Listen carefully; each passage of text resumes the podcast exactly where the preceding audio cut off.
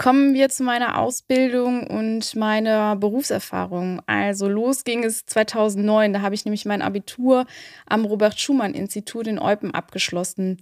Dann entschied ich mich darauf äh, für eine Ausbildung in Design und Management an einer Privathochschule in Aachen, die es aber so aktuell gar nicht mehr gibt.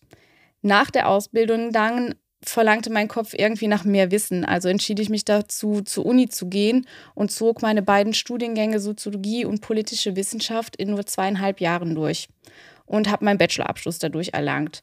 Ein paar Jahre später dann habe ich noch den Ausbilderschein gemacht, sodass ich mein Wissen nachhaltig an die Next Generation weitergeben darf.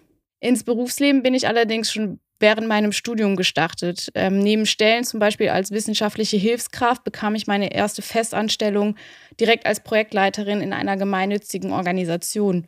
Kurz danach und wie schon im ersten Kapitel erwähnt, zog es mich nach Brüssel als persönliche Assistenz der Vertreter des Hanse Office im EU-Parlament. Dann wurde es aber auch schnell wieder kreativer und seit 2014 hat mich die Agentur Welt gepackt. Das liebe ich und das kann ich auch und hier bleibe ich auch. Aber wo es mich sonst noch so hinschlägt, naja, überall dort, wo ich mich nachhaltig und vor allem sinnvoll mit einbringen kann.